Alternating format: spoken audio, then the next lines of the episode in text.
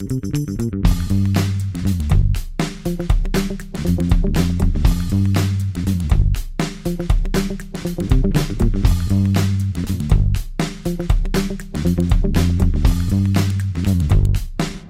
bem-vindos ao Nota 20, programa da Rádio Observador, em parceria com a Iniciativa Educação, programa onde a ciência fala com a educação.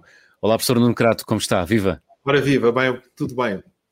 Professor, hoje vamos uh, falar sobre como se recuperam as aprendizagens perdidas durante a pandemia. É a nossa convidada Susana Peralta, economista de políticas públicas e professora na nova SBE. Recentemente publicou com quatro economistas da educação uma proposta de recuperação das aprendizagens perdidas durante a pandemia. Susana Peralta, obrigado por estar no Nota 20 desta semana. Olá, olá, obrigada pelo convite, é um gosto. Susana, já, já, vamos às propostas em concreto e que uh, quantificou com os seus colegas académicos. Uhum. O que é que sabemos hoje sobre o impacto da pandemia? O que é que os alunos e o país perderam com as aulas à distância? Sim. Uh, nós temos estudos já de vários países que se foi, uh, temos um corpo de conhecimento que se foi acumulando, aliás, logo ao longo do próprio ano de 2020 e que neste momento já é bastante sólido, uh, de elevadas perdas de, de competências, bem, concentrados sobretudo nos estudantes mais novos, mas também é para esse que temos mais informação, porque não há grandes estudos para aquilo que acontece aos estudantes mais velhos e também é provável que para as eh, pessoas, enfim, para as, vamos dizer, a partir do nono, décimo ano, não sabemos muito bem, mas que a tecnologia do online seja mais apropriada para essas faixas etárias, mas de facto para aqueles estudantes mais novos, designadamente estudantes do ensino básico, temos já hoje em dia muita evidência acerca das perdas de aprendizagem em primeiro lugar, e em segundo lugar, portanto, quando comparados com alunos noutros anos letivos, no mesmo momento do ano letivo, estes alunos que foram sujeitos a estes momentos de paragem têm menos competências do que seria expectável, em primeiro lugar, e em segundo lugar, grandes assimetrias nessas competências e uma maior concentração de atrasos de aprendizagens nos uh, alunos e alunas de meios socioeconómicos mais desfavorecidos. Hum, portanto, estamos a falar de dados científicos. Diga, professor. Não, nós antes da pandemia tínhamos uma série de dados sobre as férias de verão, sobre as interrupções letivas, coisas que já discutimos aqui e que são dados que mostram que este tipo de pausas forçadas eh, compromete a aprendizagem dos alunos, portanto, os alunos sofrem com isso. Também tínhamos também dados em termos comparativos do ensino presencial e ensino à distância, mas sobretudo na universidade. Portanto, agora estamos a ter a acumular dados e está, está a surgir uma, são a surgir uma série de estudos sobre os jovens nestas épocas, nestas idades mais, uh, mais juvenis, mais tenras e o impacto que isso tem. E até alguns estudos que o medem. Não é assim, Susana?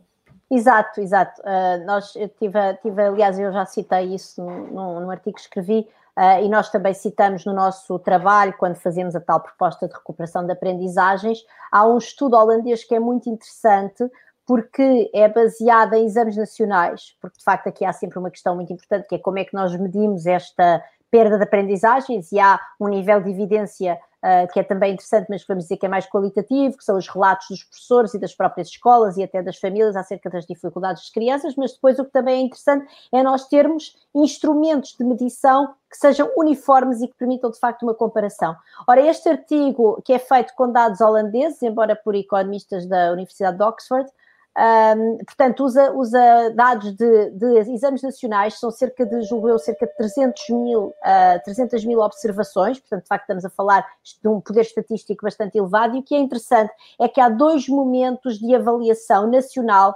uh, no, nos Países Baixos. Uh, e, um deles, uh, e, e, e, um deles ocorreu antes do período de confinamento de encerramento de escolas do ano passado e o outro ocorreu depois. E também aqui aproveitando o facto na Holanda, durante o ano de 2020, as escolas encerraram apenas durante oito semanas. E, portanto, de facto, não se perdeu o segundo momento de avaliação e, felizmente, também as autoridades dos Países Baixos resolveram manter esse mesmo momento de avaliação, precisamente por ele ser importante, eh, ou em todo o caso, temos nós a sorte, nós que nos interessamos por estes temas, desse momento de avaliação nos permitir agora perceber de facto qual é o impacto da pandemia. Então, como é que isto se faz? Os, os autores deste estudo aplicam o chamado método das diferenças nas diferenças, ou seja, olham em primeiro lugar para a diferença em 2020, portanto, isto é com os dados de 2020, no tal uh, momento de avaliação no exame nacional que ocorre depois do confinamento, uh, julgo eu em maio ou junho, e naquele que tinha ocorrido antes do confinamento. E aí temos quanto é que os alunos, enfim, melhoraram, porque em princípio ao longo do tempo os alunos melhoram, não é? Uh, nas suas competências no momento depois, com a diferença com o antes do confinamento. Agora, também pode ser que, uh, como é que nós sabemos que isto é o normal, que aquilo que aconteceu em 2020 é o normal, ou, uh, ou de facto houve uma perda relativamente àquilo que teria sido normal num ano em que o ensino fosse presencial. E então aí o que os autores fazem é olham para os três anos anteriores, 2019, 18 e 17, e veem exatamente essa mesma diferença. E a ideia é que, havendo um salto menor em 2020 entre o momento pré e pós-confinamento, relativamente àquele que há nos anos anteriores, é a chamada diferença nas diferenças, não é? Porque estamos a calcular, em primeiro lugar, uma diferença e depois a, a, outra, estamos a calcular a diferença no ano 2020, a diferença nos outros anos e depois qual é a diferença destas diferenças, e aí de facto estamos a calcular o impacto próprio à pandemia, próprio ao ensino à distância.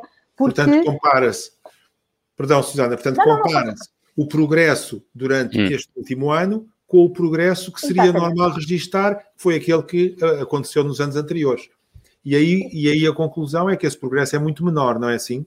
Exatamente. Portanto, o que os autores encontram é uma perda média de cerca de um quinto do ano letivo, em média, e atenção que um quinto do ano letivo são grosso modo as oito semanas de encerramento, e no fundo é como se aquelas oito semanas não tivessem servido para nada, portanto, em termos de ensino, mas depois, quando de facto comparam o que é que está a acontecer, uh, porque para haver uh, uma perda média que corresponde praticamente àquelas oito semanas, que é, e certamente que há alunos que têm competências necessárias, mesmo os mais jovens, para, apesar de tudo, acompanharem o ensino à distância, o que isso significa é que há muitos jovens que perderam muito mais. E, de facto, eles encontram perdas substanciais, até 60% das competências, relativamente, lá está, aos três anos anteriores, nos jovens de uh, famílias de, de, de, meios menos favorecidos, designadamente de famílias com, em que os adultos têm menor nível de educação. E, portanto, e, sendo, é... que, e sendo que os Países Baixos, lá estou a interromper outra vez, peço desculpa. Não, não, força, força, não, é um isso é que é interessante aqui. Sendo que os Países Baixos são um, são um país em que a internet está muito difundida e, portanto, não se pode propriamente dizer que não há conexões. É um claro, dos melhores eu, países do mundo, não é? É um dos melhores países do mundo que de, de ligação de banda larga, também enfim, é um território relativamente pequeno e muito denso, não é? Portanto, é, é um território natural para este tipo de infraestruturas, chamadas infraestruturas de rede, serem eficientemente implementadas no território, além de ser, obviamente, um, um país dos mais ricos com o rendimento per capita uh, mais elevado, um dos que tem o rendimento per capita mais elevado da União Europeia, e portanto isso é muito interessante, porque isso uhum. chama precisamente a atenção para o seguinte facto, nós andamos aqui sempre muito concentrados nos recursos digitais, que são obviamente fundamentais, nós estamos com o ensino à distância, ter uma boa internet é fundamental, e ter obviamente um, um equipamento, uma máquina para ligar à internet, um computador, um tablet, enfim, mas não é só isso, o que mostra o caso holandês é que há de facto os, há recursos que, que são recursos uh, intelectuais e emocionais das famílias que são determinantes e que, aliás, o que liga com aquilo que nós já sabíamos, não só dos anos anteriores em que não havia ensino à distância, portanto, nós sabemos que o ensino é muito desigual, mesmo quando ele só opera na sala de aula, precisamente por causa destes recursos intelectuais que as famílias colocam à disposição dos jovens e também por, eh, com a tal evidência de, que, o Nuno, que o Nuno aludiu, e bem, que é toda a questão da, do custo uh, das férias escolares, em que, de facto, mais uma vez, o que nós sabemos é que quando os jovens de, de meios menos favorecidos uh, são aqueles que têm grandes perdas de competências ao longo das férias escolares, precisamente porque estão inseridos em meios que por razões várias, não são suficientemente estimulantes das suas competências cognitivas e não cognitivas. Susana, já vamos ter a oportunidade de falar das férias escolares. Queria só deter-me aqui na, na, comparação entre uh, essa, esse estudo ou esses dados científicos relativos à Holanda, ou Países Baixos, e, uh, e comparando com a realidade portuguesa, sabendo nós que os Países Baixos são então um país que tem melhores condições de acesso à internet, portanto tem uma rede uh, de internet melhor do que a portuguesa, ou tradicionalmente melhor do que a portuguesa, sabendo nós que são um país com rendimento per capita superior a Portugal e com menos índice de desigualdade, podemos dizer, ou é abusivo dizer, que nesse caso as consequências da pandemia nas crianças e nos jovens portugueses podem ser maiores do que aquelas que foram detectadas na Holanda? Eu queria só acrescentar um, já agora, João, mais um elemento, que é as diga. escolas em Portugal para o ensino básico encerraram o ano passado, no dia 13, de, 13 ou 15 de março, e não voltaram a abrir. hum. e na Alemanha, na, peço desculpa, nos Países Baixos, estamos a falar nos Países Baixos. Países Baixos, é o nome oficial agora, estamos a falar de oito semanas. Portanto, esse é outro aspecto que nos deve deixar preocupados relativamente ao impacto, e já estamos a falar só de 2020. Pois. Em 2021, as escolas na Holanda, uh, nos Países Baixos, também encerraram, uh, mas aí eu não sei se foi muito diferente o período de encerramento relativamente ao português. Não, o, período, o, o, período de encerramento, ou, seja, ou seja, o início do encerramento foi semelhante. Agora, eles reabriram na última semana de maio, porque não, eles fazem estes testes, eles fazem estes testes já em fim de junho.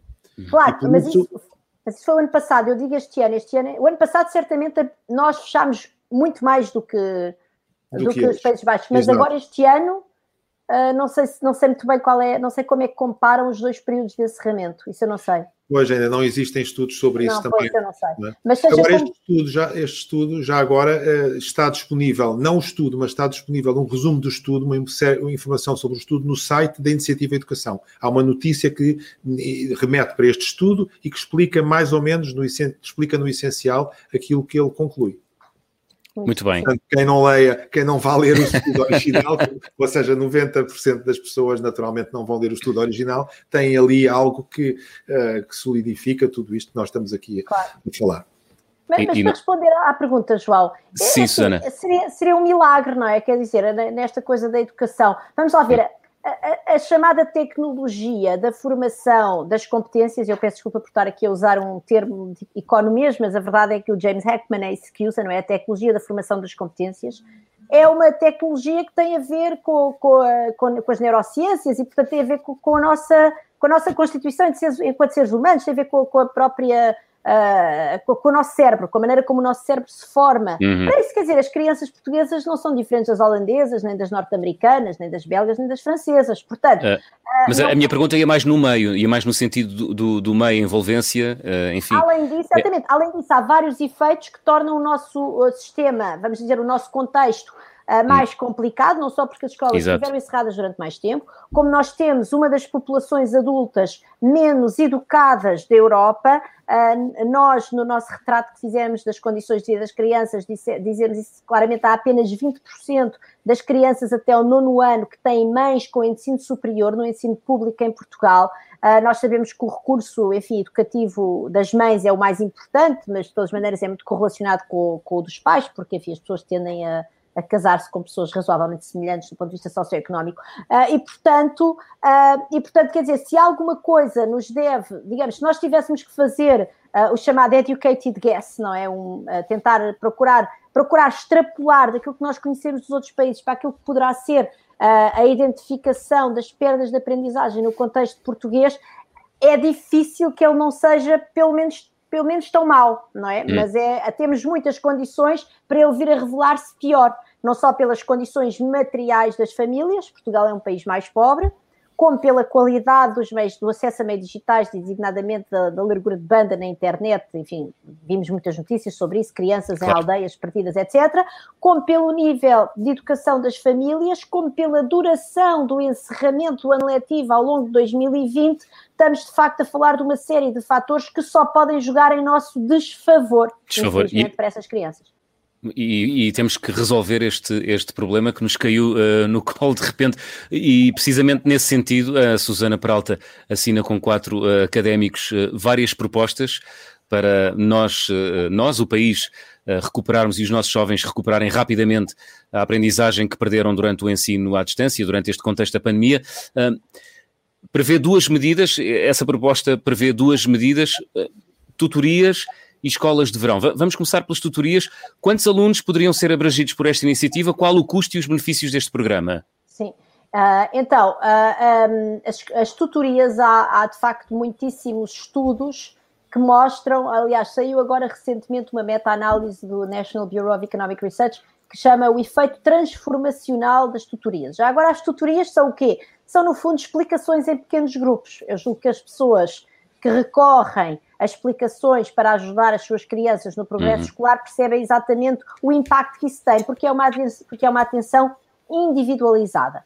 Nós inspirámos-nos no desenho uh, de um académico, de um economista de educação inglês, que é o Simon Burgess, que fez uma, fez uma proposta muito semelhante para o, para o Reino Unido, uh, e ele, ele diz que, de facto, a evidência que mostra é que, de facto, as tutorias um, individuais, verdadeiramente individuais, são aquelas que têm um impacto muito elevado na, na, na progressão uh, das competências das crianças, mas ele, enfim, diz que depois há vários estudos que uh, mostram que até grupos, grupos pequenos, entre 4 e 6 crianças, são ainda bastante efetivos, e depois aqui é uma questão de custo-benefício, claro, porque quando nós pomos seis crianças com o mesmo tutor, dividimos o custo por seis. Portanto, nós fazemos duas propostas diferentes. Uma para grupos de três crianças, que sai obviamente mais cara, porque o principal custo da tutoria são as horas especializadas do tutor, Uhum. ou então em grupos de cinco crianças. Uh, cinco crianças foi o que foi proposto para o Reino Unido e o que foi proposto aqui para a vizinha Espanha, também por um grupo de economistas de educação, proposta que, aliás, acabou por ser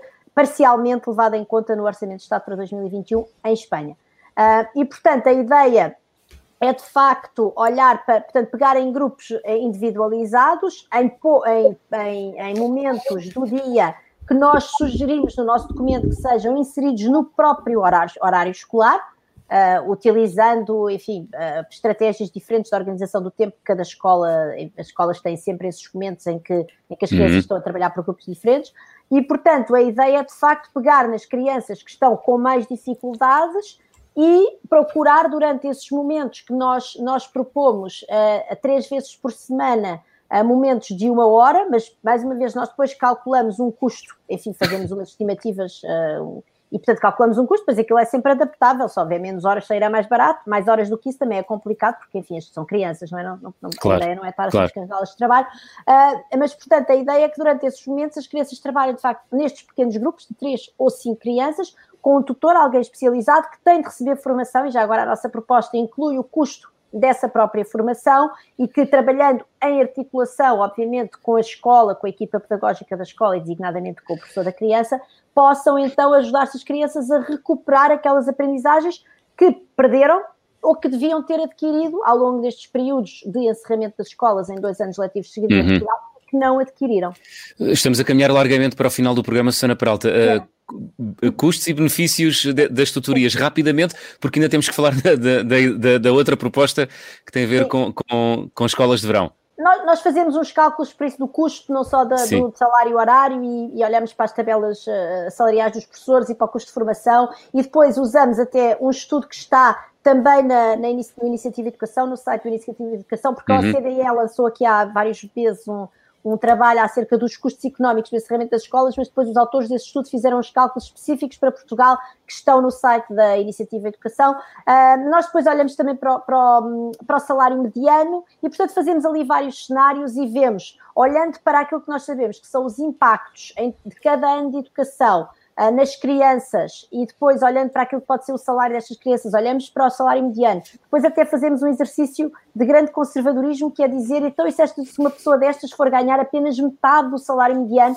e ainda assim, o custo máximo a investir numa criança, digamos, no programa mais maximalista, que seriam grupos de três, uma criança que precisa de recuperação, tanto em português como em matemática, ao longo de todo o ano letivo, essa criança custaria 1.500 euros ao erário público, e mesmo que essa criança receba metade do salário mediano, uh, é, um, é um custo que ela que, quer dizer que ela recupera rapidamente ao longo da vida. Portanto, nós fazemos as contas, mas cada euro gasto no programa destes pode trazer entre 3 euros ou 18 euros de retorno consoante nós sejamos mais ou menos conservadores, mas quer dizer, estamos sempre em margens de, de grande segurança de que cada euro gasto neste programa é de facto um euro que traz retorno nas próximas décadas no capital humano destas crianças. Muito bem, aproveitando que temos uh, minuto e meio até ao final do programa, isto voa, está, está, sempre a voar. Uh, escolas de verão é outra da proposta que a Susana Peralta e o outro grupo e, o, e os seus colegas uh, ligados à economia da educação propõem para o país uh, para os próximos tempos.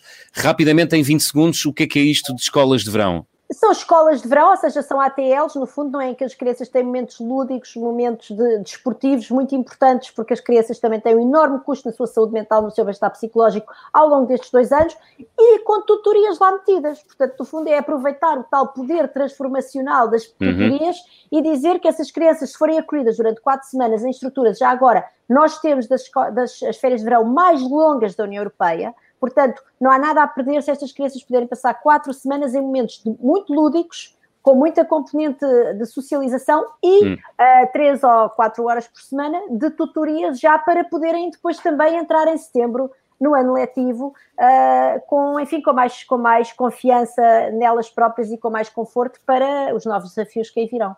Muito bem, não, não, não, duvidando da bondade da, da sua proposta, Susana Peralta, mas, eh, mas olhando para o que propõe, não seria melhor nos próximos anos letivos e pedir-lhe uma resposta mesmo muito, muito, muito telegráfica, uh, criar turmas mais pequenas e quase personalizar o ensino em turmas mais pequeninas?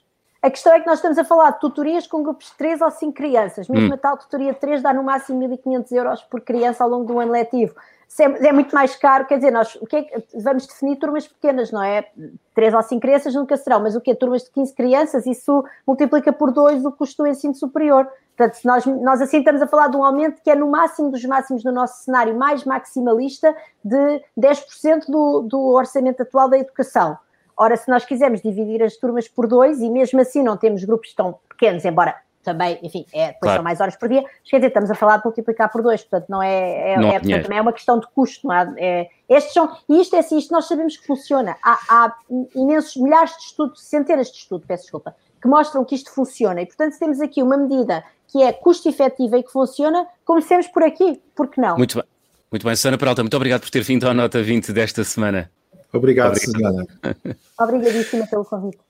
Professor Nuno Crato, estamos mesmo, mesmo, mesmo no fim para concluir estava, diria, e peço-lhe três notas breves. Com esta discussão sobre as tutorias, deixe-me dizer duas ou três coisas. Primeiro, eh, as tutorias são importantes, tutorias cognitivas, ou seja, é ajudar os jovens a aprender. Hum. Neste sentido, uma coisa diferente são mentorias. Estamos a falar aqui de tutorias no sentido de incentivar a aprendizagem. E Segunda questão, estas tutorias são particularmente eficazes para os jovens mais desfavorecidos. Portanto, o que existe internacionalmente e que, leva a achar, que me leva a achar muito bem a ideia das tutorias é o seguinte: é que isto é dirigido àqueles jovens que mais têm perdido e, portanto, não é de baixar o ensino para todos, de forma a que todos sejam nivelados por um, por um mesmo patamar mais inferior, mas é não, é levar os que têm mais dificuldades a atingir um nível superior. E isso parece-me muito, muito interessante. E é uma coisa que existe no mundo. Nós fazemos isso, por exemplo, com o programa AZ com a leitura, a iniciativa uhum. de educação, e tem-se provado que é algo muito bom. Deixe-me, uh, bom para os alunos. Rápido. Claro. Deixe-me dizer-lhe uma coisa que eu achei extremamente interessante neste estudo sobre a Holanda é que eles acabam dizendo o seguinte: build back better, ou seja, quando regressarmos vamos ter que fazer melhor, vamos ter que acelerar, vamos ter que acelerar e aumentar a qualidade da educação. E isso é fundamental e é mesmo aquilo que nos deve mover agora, em minha opinião, é hum. voltar e aumentar a qualidade da educação e dar particular atenção aos mais desfavorecidos para que eles todos atinjam, para que todos os estudantes atinjam um nível muito aceitável. Muito bem, na próxima semana vamos. Vicioso. Vicioso, sim. Na próxima semana vamos relacionar o tema da educação com a pobreza. Será nosso convidado o professor Fernando Diogo, autor do estudo Pobreza em Portugal, Trajetos e Cotidianos, promovido pela Fundação Francisco Manuel dos Santos. Daqui a segundos já pode responder à pergunta que colocamos no Twitter. É a seguinte: o percurso escolar é um fator decisivo para a situação de pobreza dos portugueses? Sim ou não? Professor Nuno Crato, até para a semana. Até para a semana.